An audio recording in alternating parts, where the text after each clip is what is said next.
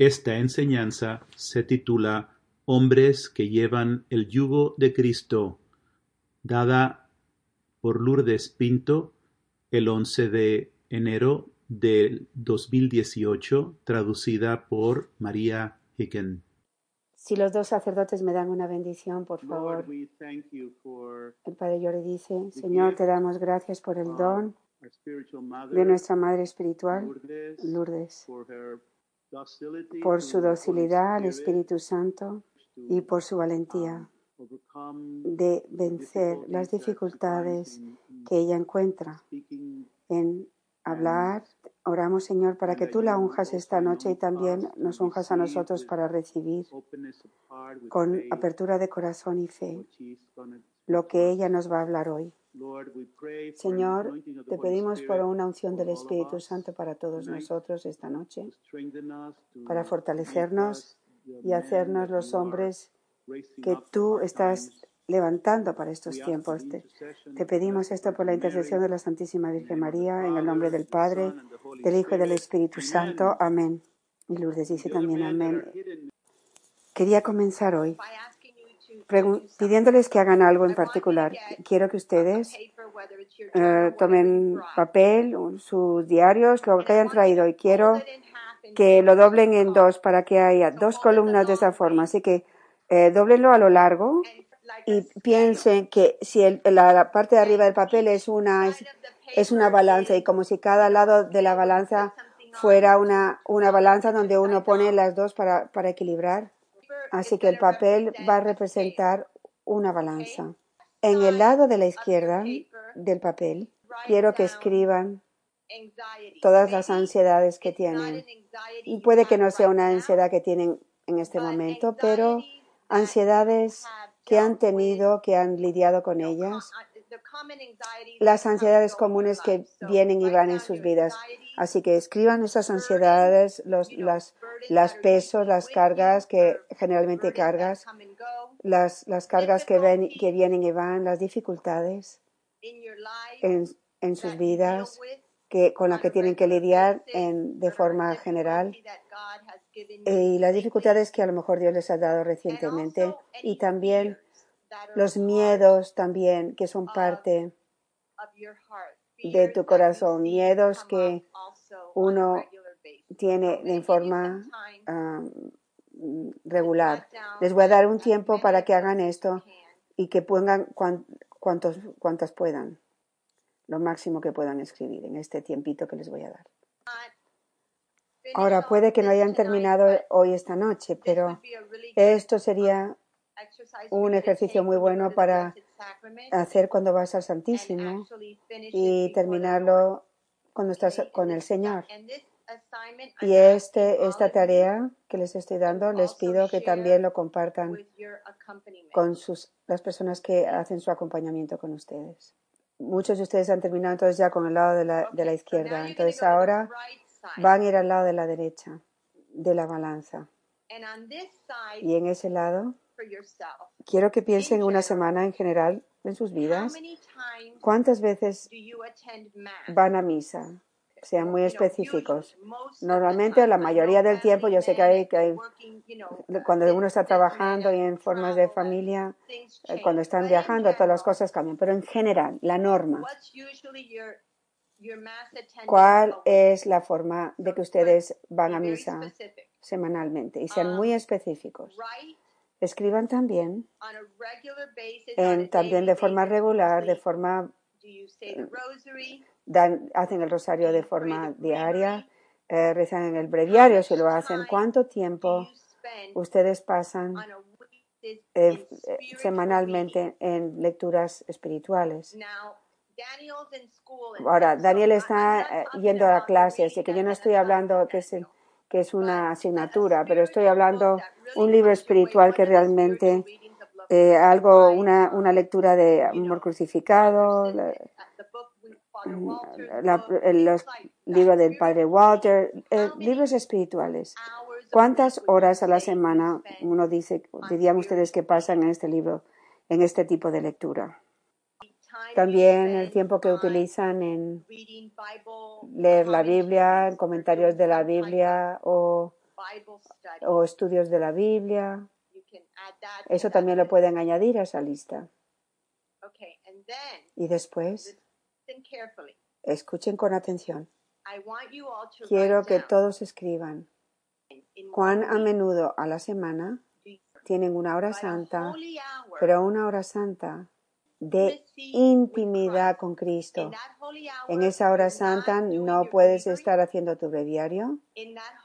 En esa hora santa no puedes estar rezando, rezando el rosario eh, o, la coronilla de la misericordia. Es una hora santa donde no tienen nada planeado y simplemente están pasando tiempo íntimo con Cristo en una conversación, hablando y escuchándole a Él.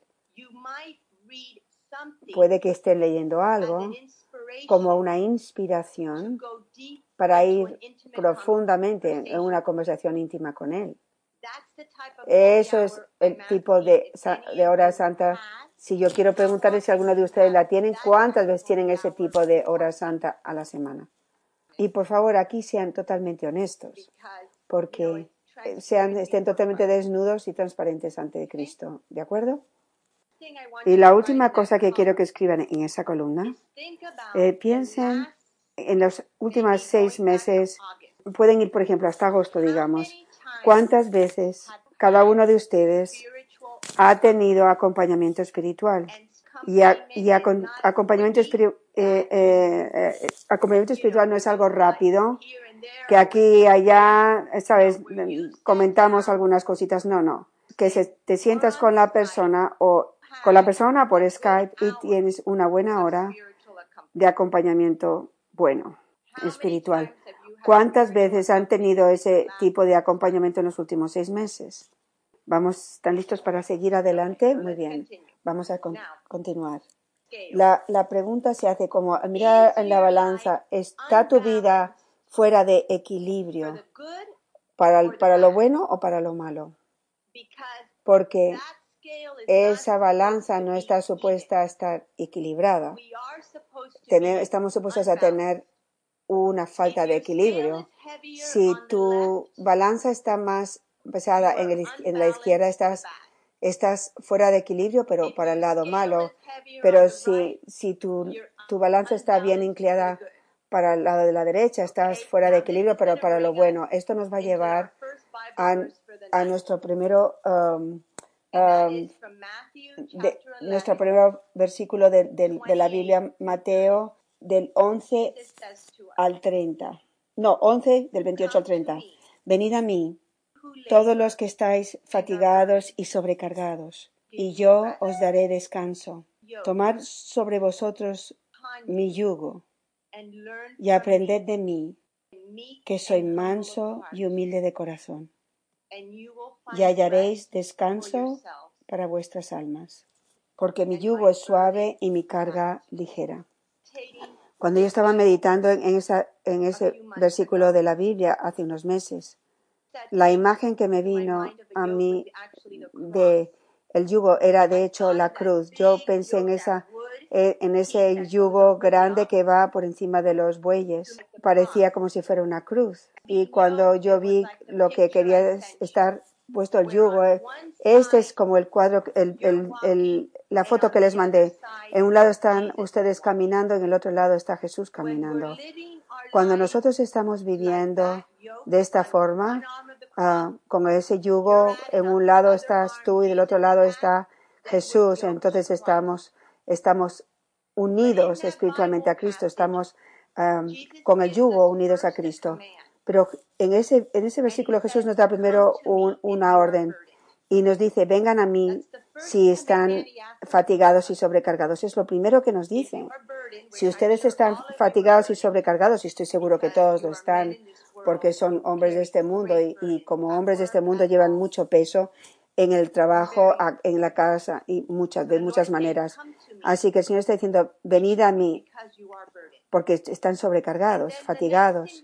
Y lo siguiente que dice es que hace una promesa y les dice lo siguiente, les voy a dar descanso, les voy a...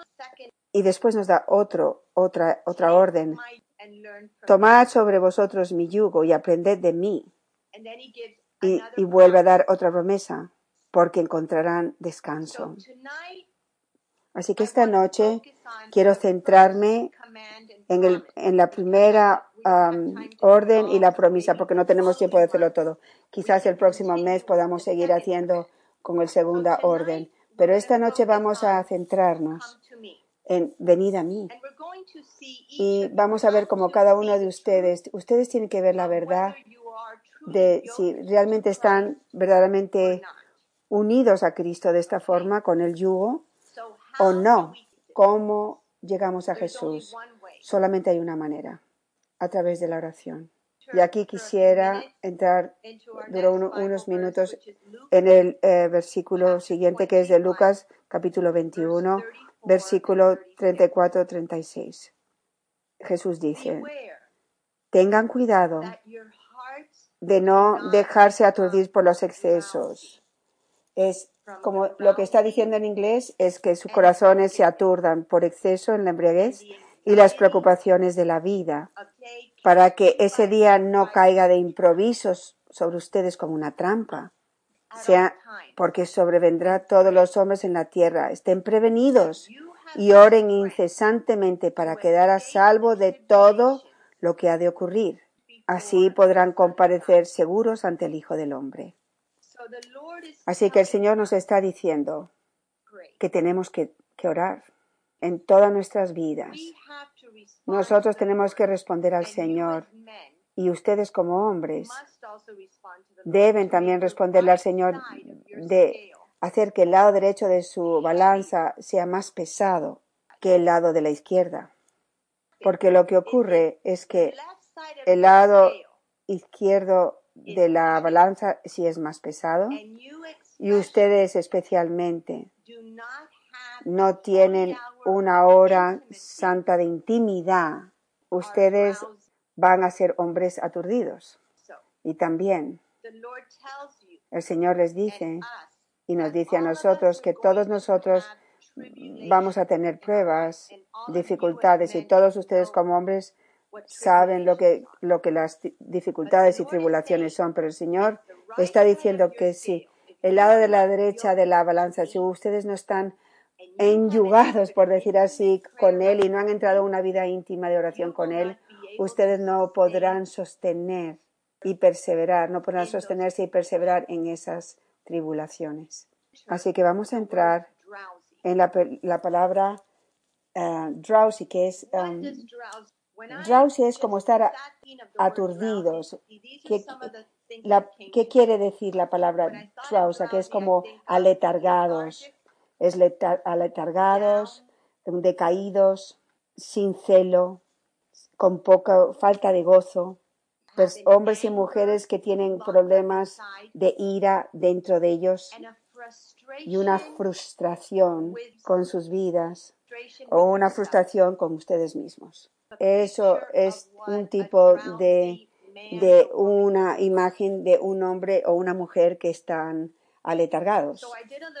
Así que hice una, una, una búsqueda y de fuente de de un comentario de católico, eh, saqué cosas claves que creo que eran importantes de revisar con ustedes, de en cómo nos aletargamos, cómo, y si somos, estamos aletargados, aturdidos, entonces tenemos que entender por qué estamos aturdidos y cómo nos hemos llegado a este punto. Una de las cosas que decía es, por ejemplo, abuso de alcohol, es solamente una de las formas de escapismo de los, de los, de las tribulaciones de la vida, pero hay muchas formas que podemos hacer esto y escuchen hijos espirituales y hermanos y padres. Hay muchas formas que nosotros hemos aprendido a usar como escapismo de las dificultades y los pesos diarios de la vida. Conforme estoy hablando, quiero que ustedes estén pensando en qué formas, desde que ustedes son jóvenes, han aprendido a usar como un escapismo de los, um, de los pesos los, los, de la vida. Cada vez que nosotros entramos en un exceso de una u otra cosa, empezamos a dejar que nuestros corazones se aturdan de forma espiritual, a un nivel espiritual. Les voy a dar un ejemplo. En mi vida, por ejemplo, desde hace mucho tiempo, yo aprendí desde niña a mi escapismo, mi forma de mis de, mis, de, la, de mi vida, de dificultades de la vida, yo iba a dormir. A dormir en general es algo bueno, pero había un exceso de, de, sueño porque yo estaba utilizándolo para escaparme de los pesos de las dificultades de mi vida familiar diaria. Y hasta el día de hoy tengo que luchar en contra cuando las cosas son para mí demasiado pesadas. Tengo que eh, luchar contra el deseo de irme a dormir, porque eso naturalmente es lo que me viene a mí. Cuando nosotros buscamos momentáneamente escapes momentarios de en la vida, si, sin volver a Dios, estamos permitiendo a nosotros estar uh, aletargados y aturdidos espiritualmente. Escuchen bien, hermanos míos. Cuando nosotros buscamos incluso cosas momentarias, escapes de vida sin volvernos a Dios, entramos entonces en un nivel de eh, un aturdimiento espiritual. Cuando nos sentamos ah, abrumados con la vida, tenemos una tendencia a buscar un escapismo. Esa es nuestra naturaleza humana.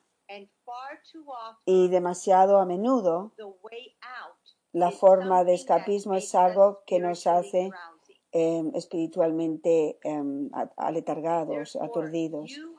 Por lo tanto, tienen que, cada uno de ustedes tienen que llegar a conocer cuáles son las tendencias de escapismo, cuáles son las formas que utilizan para escaparse, para lidiar con las ansiedades y los pesos en su vida que no están viniendo y no están yendo a Jesús y con Él lidiar con estas cosas. En el momento que eh, le damos la espalda, o sea, quitamos los ojos de los pesos que tenemos en la vida y no vemos a Dios en medio de todas estas cosas, en los retos de todas estas dificultades y retos, nos inmediatamente entramos en un aletargamiento espiritual y empezamos a quedarnos dormidos. Así que quiero que vuelvan a su columna de la izquierda en sus papeles. Y en la, y, en la columna de la izquierda quiero que contesten a estas preguntas. ¿Cómo busco escapes momentarios en la vida sin buscar a Cristo? ¿Cuál es mi forma de escapar? ¿Qué actividad, en, qué actividad entro de forma excesiva y es mi tendencia a hacer? Yo, por ejemplo, una típica para los hombres es la televisión. Es una forma muy normal de simplemente desconectar. El alcohol no quiere decir que se van a emborrachar, pero quiere decir que si tú estás abrumado, cargado, pues te, tomas unos traguitos para relajarte. Eso te va a hacer también que estés aturdido espiritualmente. Puede ser la computadora. La computadora es una cosa buena, pero pero si pasamos un exceso de tiempo en la computadora, incluso si es trabajo, porque sé que muchos de ustedes tienen que hacer sus trabajos en la casa, tienen mucho trabajo. Hoy en estos días es en la computadora. Las computadoras sirven mucho como una televisión. Nos hace estar aturdidos espiritualmente porque lo que hace es que nos desconecta de las personas y circunstancias con las que estamos supuestos a estar conectados. Ah, ir de compra. Esto es más común con las mujeres.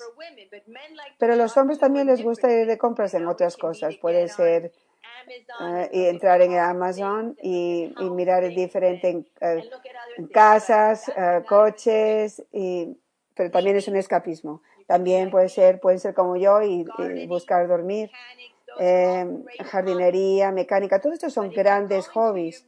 Pero si uno va y se mete en la mecánica como si fuera tu escape de los pesos, las abrumaciones de la vida, te va a hacer espiritualmente aturdido. Otra pregunta, la última. ¿Qué peso está en mi vida que no veo a Dios en medio de este, de este problema, de este peso? ¿O qué ansiedades, tribulaciones, dificultades. ustedes han tenido, han luchado con eso en el trabajo, en casa, que ustedes en esas dificultades no han visto a Dios. en esto, que Dios ha permitido esto en sus vidas, que Dios está presente y que en esa dificultad Dios les está utilizando para un, un, bien mayor. Si ustedes no pueden ver esto, en sus ansiedades tienen que escribir esto también. Ahora bien, durante el rosario Daniel tuvo una oración muy hermosa y él dijo, vamos a darle gracias a Dios por todas las dificultades que, que nos encontramos, en las que nos encontramos, que nos hacen depender de Él. Y esa es una oración muy hermosa. Pero la realidad de nuestra vida y la realidad de sus vidas es que la mayoría de las veces en sus dificultades no le dan gracias a Dios por ellas.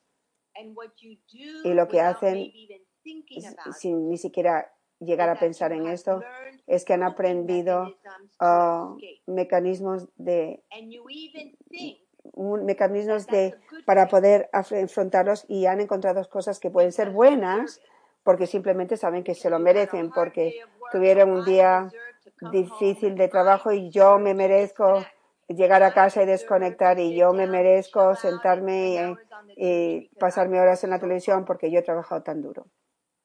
Si esa es la mentalidad, porque esa es la mentalidad muy grande del mundo y de la sociedad, no es la mentalidad de la vida de Jesucristo, no es la mentalidad de un hombre cristiano, no es la mentalidad de, de la cruz. Y nosotros somos llamados a dar la vida por los demás. Muy bien.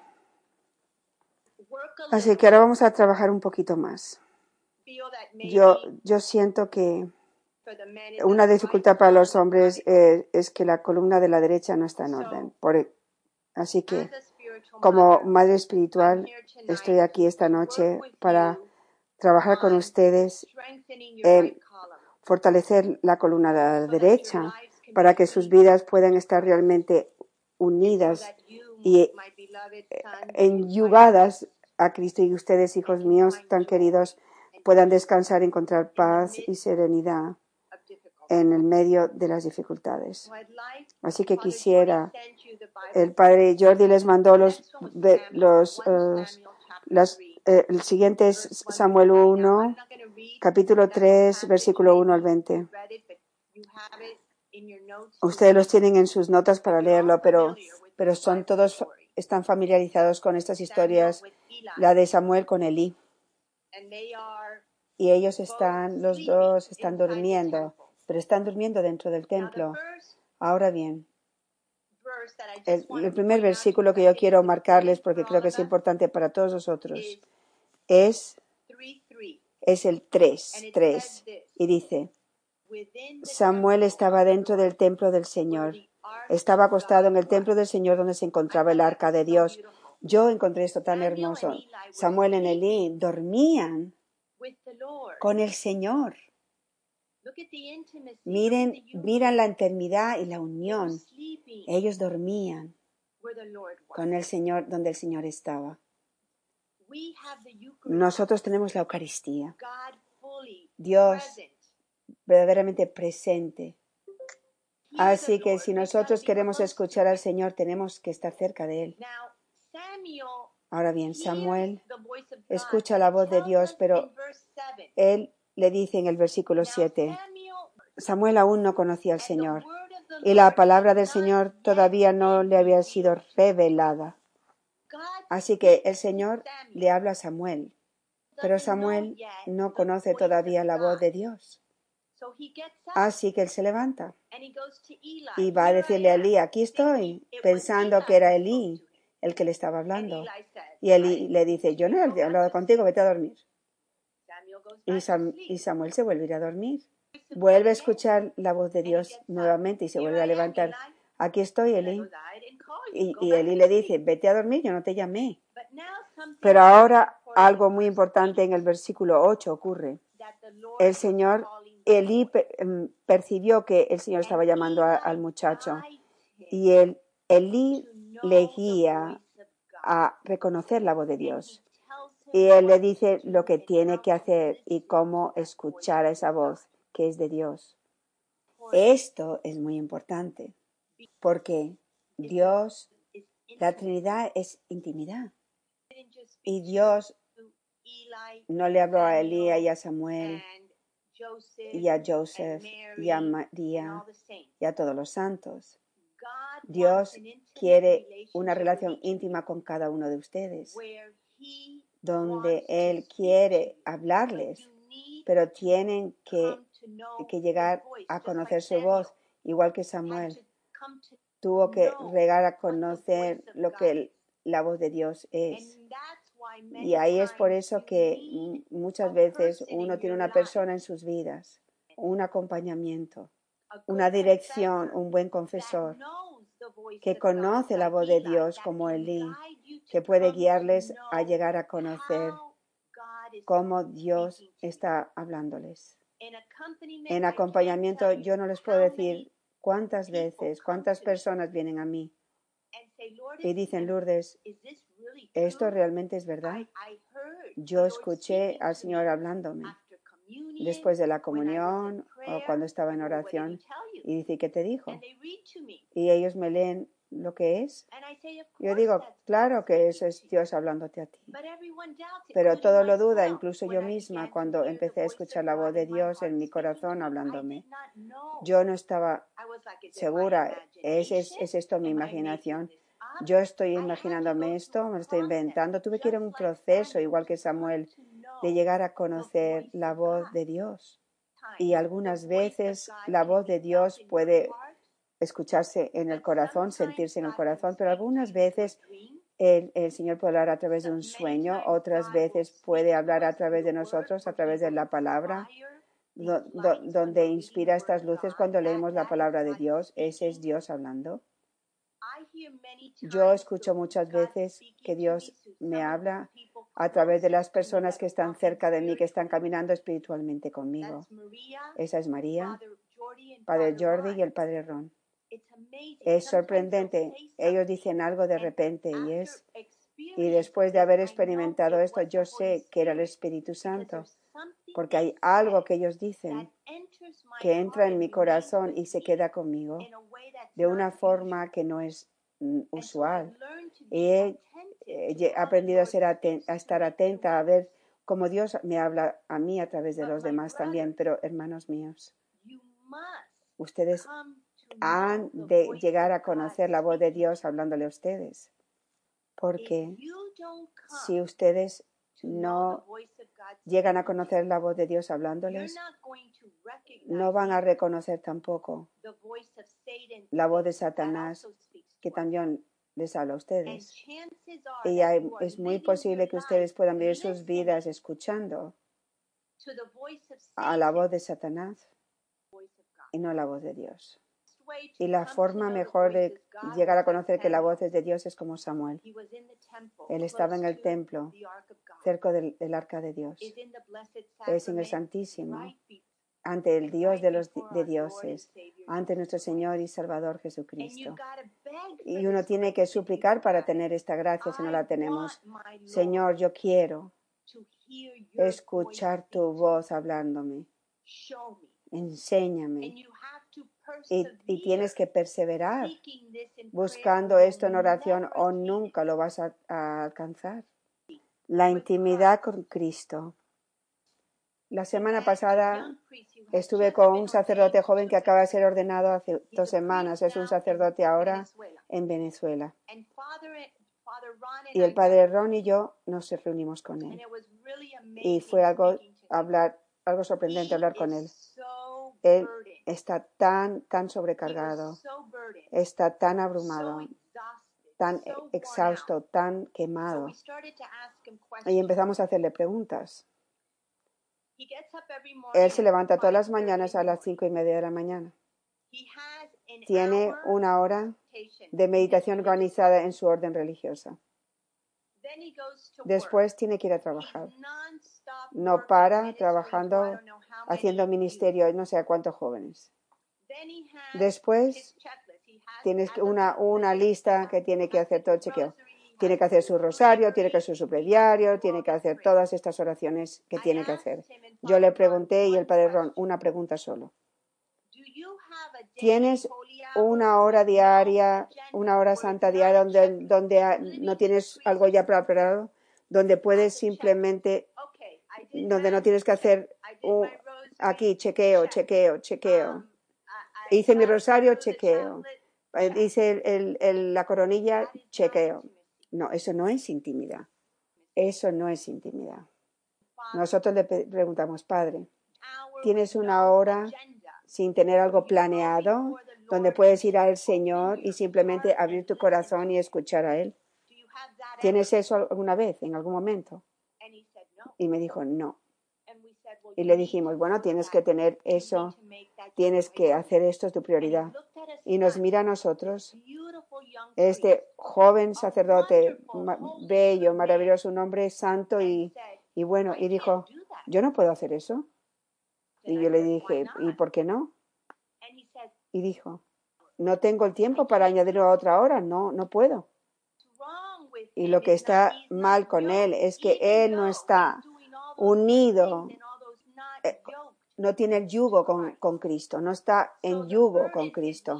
Así que el, el, el, peso es demasiado fuerte del, del lado de la derecha y él está siendo aplastado.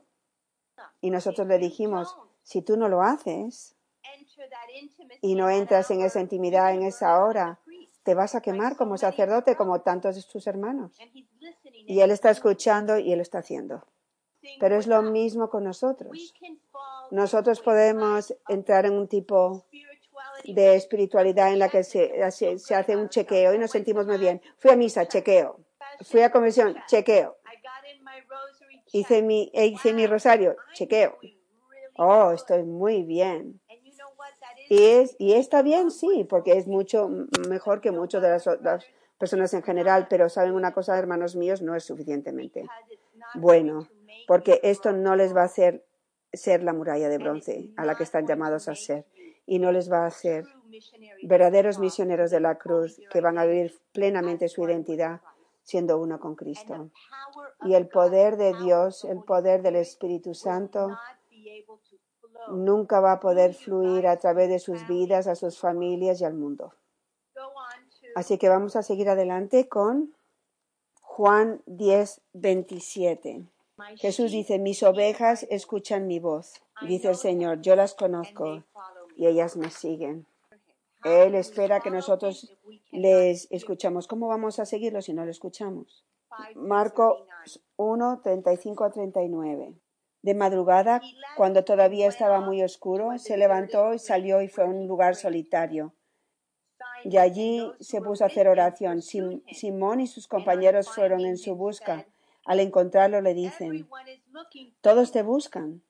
Él les dice, vayamos a otra parte, a los pueblos vecinos, para que también allí predique, pues para eso he salido, para eso he venido.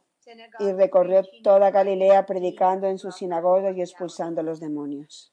Sabemos que Jesús tenía una vida de oración viva, brillante. Él buscaba lugares desérticos y, y silenciosos donde podía entrar en comunión con el Padre. Todas las actividades de Jesús fluían de su vida interior con Abba. El papel, la columna derecha de su papel representa tu vida interior. Jesús nos dice en los evangelios, lo que yo les digo es lo que el, el Padre me ha dicho a mí. Toda la oración de Jesús era escuchar al Padre y darle a todas las personas, a todos los apóstoles, lo que el Padre le da, que es uno con Él. Todo lo que yo vengo a compartir con ustedes yo no digo, yo voy a enseñar a los hombres esta, este mes y yo, vamos a ver qué yo voy a, a decirles. No, yo voy al Santísimo todos los días y escucho. Y el Señor pone cosas. Y lo que el Señor pone en mi corazón, lo que el Señor me enseña a mí, es lo que después les enseño a ustedes y al resto de la comunidad.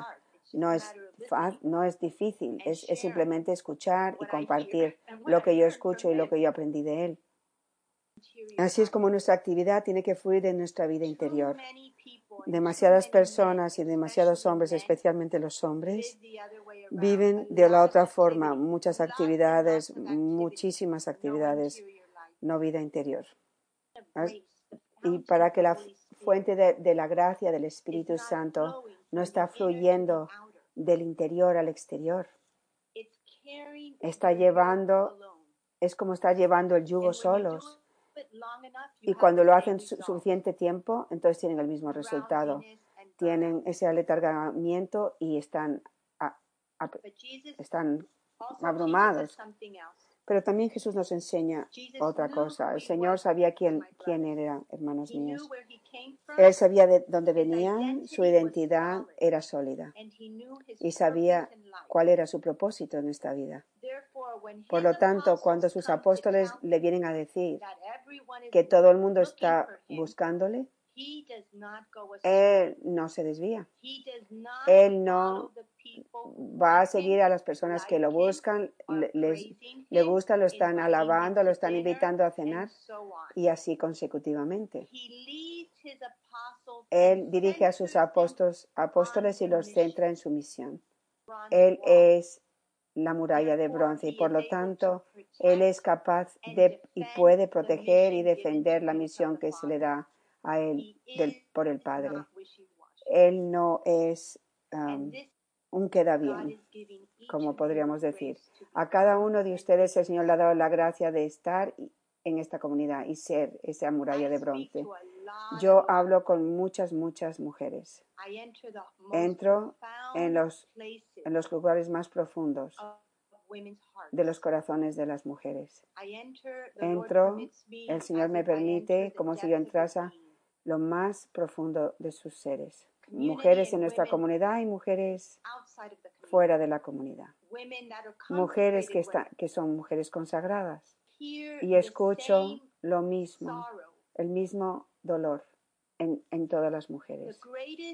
El más grande y oculto sufrimiento en las mujeres es que ellas son constantemente traicionadas por sus hombres, porque los hombres en, en sus vidas no son capaces de protegerlas y defenderlas. El, el corazón de la mujer ha sido creado para ser protegido y defendido por ustedes, los padres, los esposos, los hombres. Y la mayoría, los hombres, no tienen ni idea, como nuestros padres, de que no nos protegieron o nos, o nos defendieron, porque es una protección del corazón lo que estamos hablando. Y ahora voy a ir a la última parte de, de la enseñanza San José, que es, es un hombre increíble, un padre increíble y un, un, un esposo maravilloso. Y yo quiero meditar con ustedes el número 22 del camino. Así que si lo tienen con ustedes, por favor, miren, búsquenlo. Esta es una enseñanza que Dios, que, que Jesús nos dio. Y dice lo siguiente. San José centró su vida en la oración y el silencio. Lo primero que el Señor me dice es esto. Lo primero que Él me dice de San José es que San José estaba centrado en la oración y en el silencio. Meditó la palabra de Dios todos los días con humildad, sin buscar lugares de honor para sí mismo. Vivía satisfecho de estar oculto. Por la humildad y pureza de su corazón, fue capaz de ver la pureza y la santidad de María. Quiero parar aquí un minuto porque yo, yo escribí seis puntos que sentí que eran importantes en esta enseñanza que nos daba el Señor. La primera, San José, la vida de San José está centrada en oración y silencio. La, la, la columna derecha de San José estaba esto en su lugar. Lo segundo, meditó la palabra de Dios todos los días. No meditó la palabra de Dios para ver lo que iba a enseñarle a los demás. Yo, yo puedo meditar la palabra de Dios, a ver qué es lo bueno que está aquí, a ver lo que puedo compartir con la comunidad. Yo tengo que meditar la palabra de Dios como una unión íntima con Él, por, porque ¿qué está en esa palabra de Dios que Él me está diciendo a mí?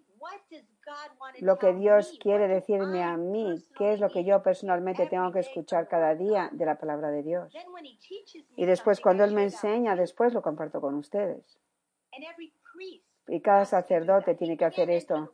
No puede entrar la palabra de Dios para ver qué, qué, es lo bueno, interesante que puede hacer para la homilía del domingo o para la misa de, de diario. Porque entonces está centrado en su ego. Pero cada sacerdote tiene que entrar y ustedes son los sacerdotes de sus hogares. ¿Qué es lo que Dios me está diciendo a mí como el sacerdote de mi hogar? ¿Qué tengo que saber hoy? San José oró de esa forma, oraba de esa manera. La, la tercera cosa que, que, Jesús nos habla de, de San José dice, no buscaba lugares de honor. Como mis hombres bellos, como ustedes van y tienen una hora íntima con el Señor. Yo quiero darles algunas sugerencias. Quiero enseñarles un poquito. Por ejemplo, si yo leo esto en el camino ante el Santísimo, yo después, después dejo el libro a un lado y miro al Señor y le digo, ok, muy bien, Señor. Yo quiero saber. Yo, yo quiero conocer la verdad. ¿Cómo puedo, ¿Cómo sigo yo buscando lugares de, de, honor en mi vida? ¿Estoy yo engañándome que oh, eso no es importante para mí? Vamos a ser realistas. Yo quiero ser real con el Señor. Señor mío, enséñame, realmente enséñame. ¿Dónde está la vida oculta? Y dónde esta vida oculta no es suficiente para mí. Porque ven, el punto siguiente que Dios nos enseña eh, de San José, el cuarto punto es el siguiente dice que, él estaba satisfecho de estar oculto. Así que si yo soy una madre de la cruz y usted es un misionero de la cruz, eh, si algo fuese como San José, nosotros tenemos que estar satisfechos de que nuestra, que nuestra vida más vibrante, de, o sea, nuestra parte más vibrante de nuestra vida tiene que ser la vida oculta. Yo tengo que venir ante el Señor y yo tengo que desnudarme ante el Señor estar desnuda ante mi Dios y decir, ok, mi Jesús, ¿dónde es que yo sigo buscando lugares de honor? ¿Dónde quiero esa atención y, y por qué la sigo buscando? Eso es ser íntimo con el Señor, eso es ser real con el Señor. Y cuando nosotros hablamos así con el Señor, Él escucha y nos enseña. La segunda parte de esta enseñanza dice lo siguiente. El Señor dice, cuando supo que María estaba embarazada, aquí es el, este es, es el, el peso, la ansiedad y la tribulación en la vida de San José. Imagínense, José se entera de que su, esposa está embarazada y él sabe que no es con él. Están hablando de ansiedad. San José tuvo que tener un gran peso en su corazón. Pero había algo importante. Él no estaba escapándose de la tribulación y del peso. Él no quiso quitárselo de encima. El Señor nos dice lo que Él hizo por medio de su humildad. Entró en lo más oculto de su corazón y quiso saber cuál era la voluntad, quiso conocer la voluntad de Dios. Es como si yo, hermanos, pudiese ver a San José ante Dios llorando, realmente sacando sus entrañas, dejándoselo todo a Dios, preguntándole, ¿qué pasó? ¿Qué estás haciendo? ¿Qué tengo yo que hacer? ¿Qué hago yo como hombre en esto? Y él espera después para escuchar. Él espera en el Señor para escuchar su voz y el Señor se lo da a través de un sueño. Así es como ustedes están y yo también estamos llamados a, vivir nuestras tribulaciones y dificultades. Este es San José. El Señor después nos dice lo que hace a un hombre grande. Él nos dice, esto es lo que hace a un hombre grande, Ustedes no están llamados a ser simplemente buenos, buenos hombres, hombres buenos. Están llamados a ser hombres grandes. Es por eso que Dios los ha puesto en amor crucificado. Y el Señor dice, es buscar la voluntad de Dios en todo. Así que cuando ustedes están decaídos, están ansiosos, nada va de la forma que ustedes lo planearon. y sus trabajos son un asco. Y odian sus, trabajos. y no, no pueden soportar a sus jefes y les están persiguiendo a ustedes. Lo que hace un hombre grande es que ustedes ven a Dios trabajando en esas eh, situaciones y ustedes buscan conocer su voluntad. Ustedes no se buscan un escapismo, no, se no corren, no se emborrachan, no se llenan de, de la porquería de televisión, no entran en pornografía. Lo que entran es la oración. Eso es un hombre grande. Y eso es lo que todos ustedes están llamados a hacer. Y después sigue diciendo, cuando los hombres dejan su tendencia a controlar y se apoyan completamente en mí y confían plenamente en mí, comenzarán a poseer el verdadero poder de Dios. San José acogió a María como la Madre de Dios y humildemente creyó.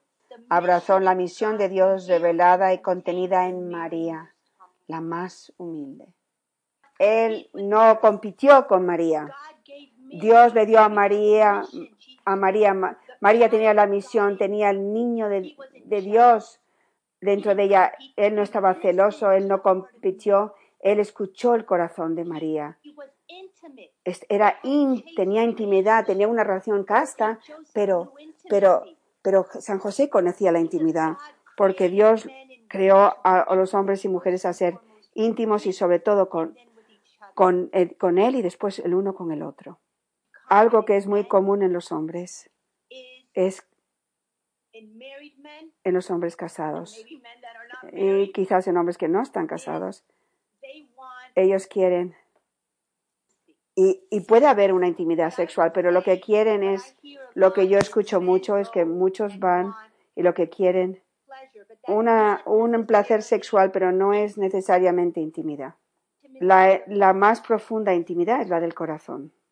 María y José viven una vida matrimonial casta, no hubo intimidad sexual, pero tenían la mayor de las intimidades porque aprendieron a ser uno con Cristo en la intimidad de la Trinidad. Tenían, en español se hizo, eran muy cariñosos. San José conocía el corazón de María. Él conocía la misión de María en su corazón. ¿Y qué es lo que él hace? la protege, cómo la defiende, cómo siendo, escuchándola y amándola. María como mujer necesitaba esa ternura. Ella necesitaba ser amada por San José, su esposo. Ella necesitaba de esa intimidad con él. Como hombres yo diría, uno de, los, los, lugares más difíciles de dificultad incluido la mayoría de los sacerdotes, es, es llegar a conocer verdadera intimidad. Y yo los reto esta noche, hermanos míos, a, a trabajar duro con sus acompañamientos, sus directores espirituales, con sus madres espirituales, para hacer el yugo con Cristo, trabajar en esa primera columna. buscar con todo su corazón, con toda su fuerza y poder, verdadera intimidad con Jesucristo. Porque solo entonces pueden ser verdaderos misioneros de la cruz. Solo entonces son capaces de ser esa muralla de bronce como San José que puede proteger con Cristo a, su esposa, sus esposas, sus hijos, la iglesia. Así que con esto he terminado.